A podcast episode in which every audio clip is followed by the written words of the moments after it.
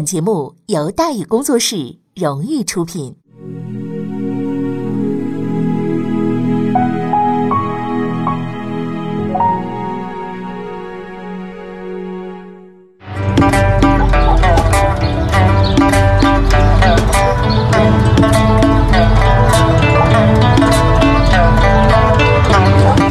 说书唱戏劝人方，三条大道走中央。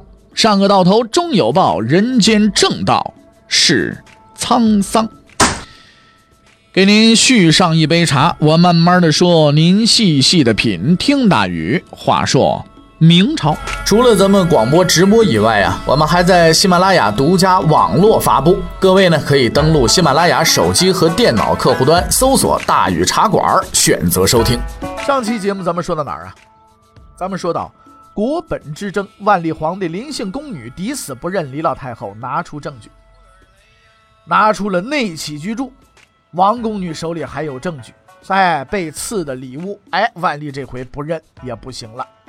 万历十年，公元的一五八二年，上车补票的程序完成，王宫女的地位终于得到了确认。她挺着大肚子，接受了宫妃的封号。两个月之后。他不负众望，生下了一个儿子，是为万历长子，取名朱常洛。消息传来，举国欢腾，老太太高兴，大臣们也乐呵。唯一不高兴的就是万历，因为这位宫妃呀，她没感情嘛，对不对？对于这个意外出生的儿子，他当然他也谈不上喜欢，更何况此时他已经有了德妃了嘛。德妃就是后世俗称的郑贵妃。北京大兴人啊，万历初年进的宫啊，颇得皇帝的喜爱。在后来的许多记载当中啊，这位郑贵妃被描述成一个相貌妖艳、阴狠毒辣的女人。但实际上，我们翻翻史料，相貌妖艳有可能啊，阴狠毒辣实在谈不上。在此后几十年的勾动呃这个后宫的这个斗争当中啊，此人手段之拙劣，脑筋之愚蠢，反应之迟钝，实在是令人发指。综合史料分析，这个智商水平啊。也就能到菜市场骂个街，是不是？嗯。可是万历呢，偏偏就喜欢这女的，经常前去留宿，没事半夜就在那待一宿。而郑贵妃这个肚子也相当的生气啊！万历十一年生了个女儿，虽然不能接班，但是万历很高兴，竟然破格提拔把她升了贵妃了。这是一个不祥的先兆，因为在后宫当中，贵妃的地位要高于其他妃嫔，包括生了儿子的宫妃。而这位郑贵妃的个人素养也实在啊有点泼妇的问题，是吧？当上了后妃领导之后呢，除了皇后谁都瞧不上，特别是宫妃，经常被她称作“那老太婆”，横行宫中是专横跋扈，十分好斗，可是难能可贵了似的。嫔妃这个贵妃同志啊，不但特别能战斗，还特别能生。万历十四年，她终于生下了儿子，取名朱常洵。这位朱常洵就是后来的福王啊！这个福王这个故事太太长久了啊！到后来甚至南明的时候的福王，都哎很多故事是吧？但是按郑贵妃的想法呢，有万历当靠山，这孩子自己生的啊，就是当皇帝的，对不对？但他做梦也想不到，几十年之后，自己这宝贝儿子会死在屠刀之下。挥刀的人名字叫李自成。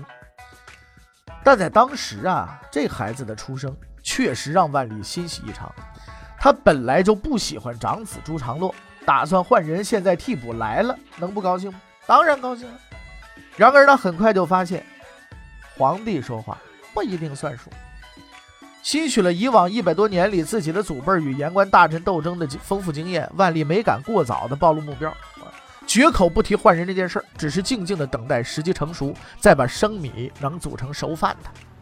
可还没等米下锅呢，人家打上门来了，而且还不是言官。万历十四年三月，公元一五八六年，内阁首辅申时行上奏啊，望陛下早立太子以定国家之大计，故千秋之基业。老狐狸就是老狐狸。自从郑贵妃生下朱长洵，申时行就意识到了潜藏的危险。他知道自己这个学生啊，到底想干什么。凭借多年的政治经验，他很清楚，如果这么干了，迎面而来的。必定是史无前例的惊涛骇浪，从此这大明的朝廷将永无宁日。于是他立即上书，希望早立长子啊，言下之意就是我知道你想干什么，但这事儿我告诉你了，不能干。哎，你趁早断了这念头，早点洗洗睡了得了。其实申时行的本意呀，倒不是要干涉皇帝的私生活，你立谁都行，又不是我儿子，跟我有什么关系呢？之所以提早打预防针，那真是出于好心，告诉你这事儿干不成，你别在那折腾了，早点收手，免得到时候受苦。可是他这个好学生似乎打定了主意，一定要吃苦。收到奏书就回复了一句话：“呀，长子年纪还小嘛，再等个几年呗。”学生如此不开窍，申世行只能叹息一声，扬长而去。可这一次啊，申老师错了，他低估了对方的智商。事实上，万历十分清楚这封奏书的隐含意义，只是在他看来，皇帝毕竟是皇帝，大臣那也毕竟就是大臣。能坚持到底就是胜利。此所谓明知山有虎，是偏向虎山行。啊，但是一般来说，没事上山找老虎玩的只有两种人啊，一种是打猎的，一种是寻死的，对吧？话虽如此，万历倒也不打无把握之仗。在正式亮出匕首之前呢，他决定先玩一花招。万历十四年三月，啊，公元一五八六年，万历突然下达谕旨：郑贵妃劳苦功高，升任皇贵妃。嚯！消息传来呀，那是粪坑里丢炸弹，叫分量十足啊！啊，这公共厕所扔炸弹是引起公愤的，朝廷上下议论纷纷，群情激愤。因为在后宫当中，皇贵妃那可就仅次于皇后二把手啊，而且历朝历代能获此殊荣者是少之又少，要么就是生下独子，要么在后宫服务多年。照这个标准，郑贵妃是没戏的。因为她入宫不长，且皇帝之前已有长子，没什么突出贡献，怎么算也轮不着她。万历突然来这么一招，真可谓是煞费苦心。首先可以借此提高郑贵妃的地位，子以母贵，母亲是皇贵妃，那儿子的名分就好办了吗？其次还能借机啊试探群臣的反应。今天我提拔孩子他妈妈，你们同意了吗？哎，同意了，好嘞，后天我就提拔孩子。温水煮青蛙，咱慢慢来嘛。算盘打得噼里啪啦响，只可惜这玩意儿叫掩耳盗铃。你要知道，在朝廷里边混事的这帮人呢，那都是人精儿。谁傻子混朝廷里去？开玩笑，那是说相声的。老百姓家的孩子辛辛苦苦读几十年书，考得死去活来，进了朝廷了，再被踩个七荤八素的，这才修成正果。那生肖都是属狐狸的。哈哈，开玩笑的。你嗅觉都极其灵敏，擅长见风使舵，无事生非。皇帝玩这点小把戏，在他面前那就是个笑话，傻子才看不出来呢。更为难得的是，明朝的大臣们不但看得出来，还豁得出去。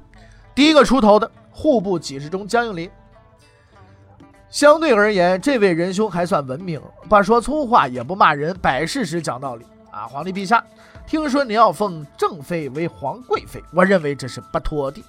宫妃先生皇长子。正妃生皇三子，但中间还有一个夭折了啊！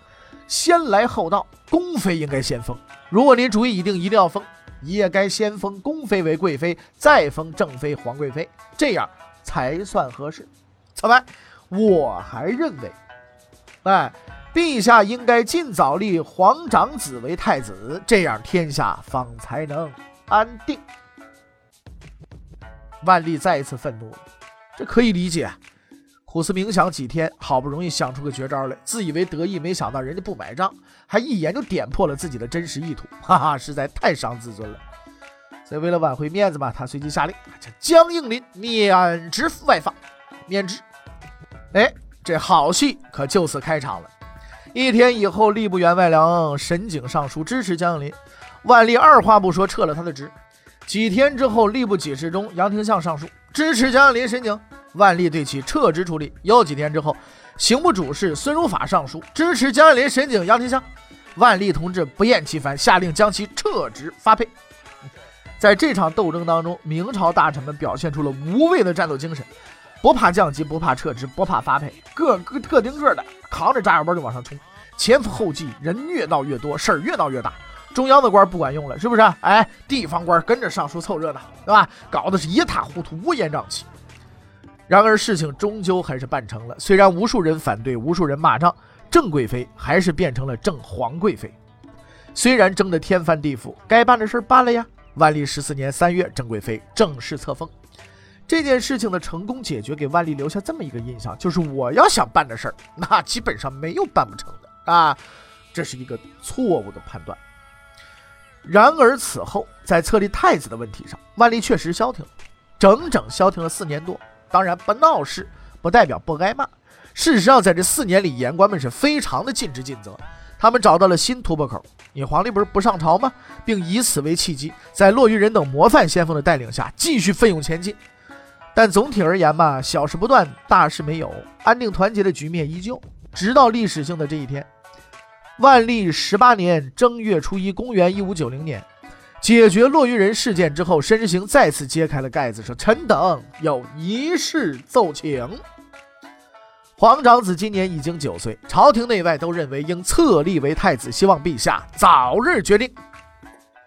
在万历看来，这件事比落玉人的九册才气书更头疼，于是他接过了申之行刚刚用过的铁锹，接着和稀泥，嗨嗨嗨，这个事情我自然是知道的啊，我没有嫡子，就是就皇后的儿子没有啊，没有嫡长子是吧？长幼有序，其实郑贵妃也多次让我立册立长子吧。但是现在长子年纪还小，身体也弱，等他身体强壮些以后，我才放心呢。这段话说的很有水平啊！按照这个语文的教学这个程度来分析啊，大致有三层意思。第一层，先说我没有嫡子，哎，是说我只能立长子嘛，这个无嫡立长嘛，对不对？然后又讲这个长幼有序，不会插队的。但说来说去。就是不说要立谁，接着又把郑贵妃扯出来，搞此地无银三百两。啊，最后语气一转，得出结论：虽然我只能立长子，不会插队，老婆也没有干涉此事，但考虑到儿子太小，身体太差，暂时咱们还是先别立了吧。哈哈，这招你糊弄别人可还行啊？你对付申时行这，说实在有点滑稽了。你拿铁锹和和稀泥，申时行就答应你了，人家和了几十年了，哪排得上你小子？于是申先生将计就计啊，说了这么一句话。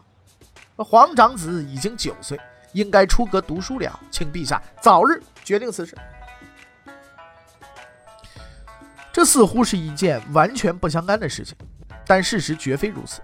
因为在明代，皇子出阁读书就等于承认其为太子。申之行的用意非常明显，既然你不愿意封他为太子，让他出去读书总可以吧？哎，形式不重要，内容才是关键嘛。万历也不笨啊，他也不说不读书，只是强调人如果天资聪明，不读书也可以。申时行马上反驳说：“即使人再聪明，没人教导，也是不能成才的。”就这样，两位仁兄从继承人问题到教育问题，你来我往，互不相让，闹到最后，万历烦了，行行行，我都知道了啊，先生你快回去吧。话说到这份上，那也只好回去了。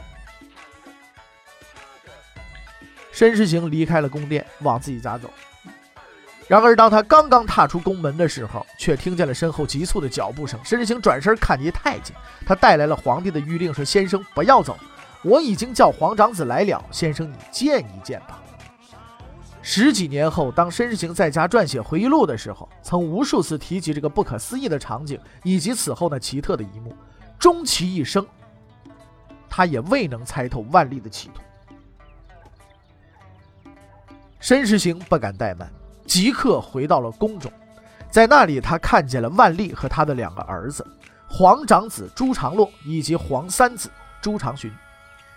但给他留下最深刻印象的，却并非这两个皇子，而是此时万历的表情，没有愤怒，没有狡黠，只有安详与平和。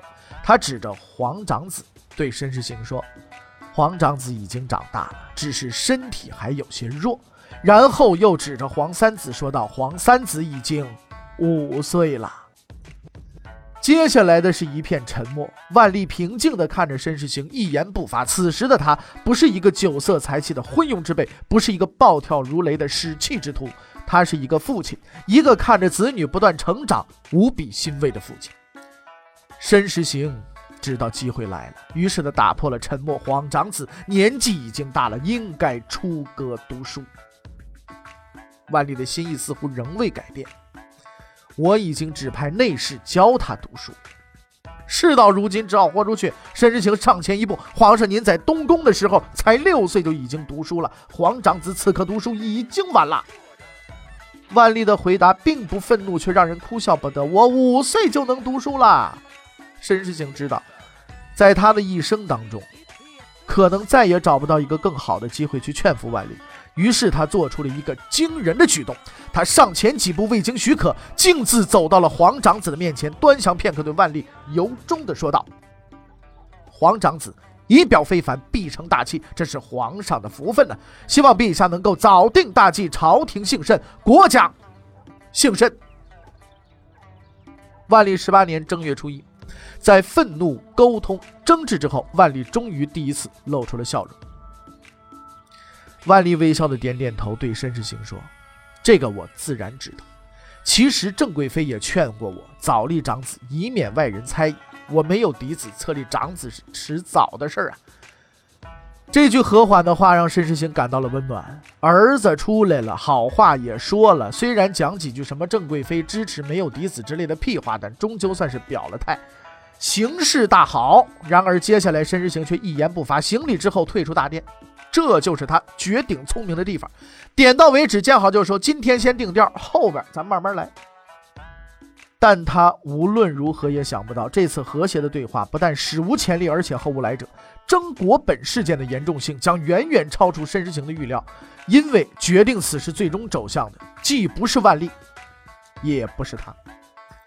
谈话结束之后，申时行回到了家中，开始满怀希望地等待万历的圣谕，安排皇长子。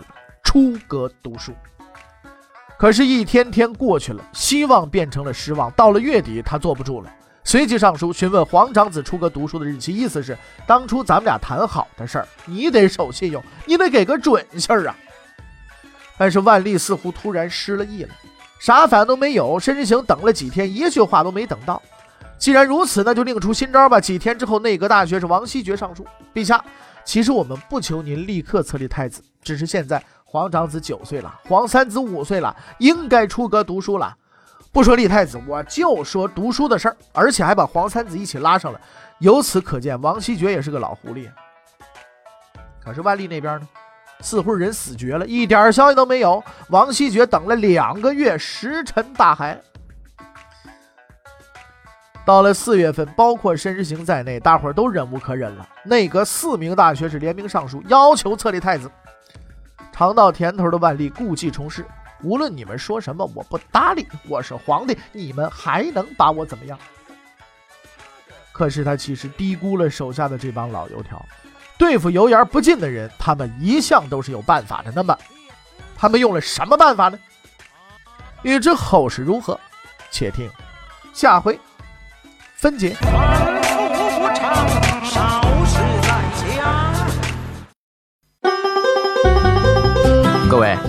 你想跟大禹交流吗？你想跟大禹辩论吗？你想给大禹指出错误吗？来微信吧，微信搜索订阅号“大禹茶馆”，哎，就能实现了。记住啊，禹是宇宙的宇。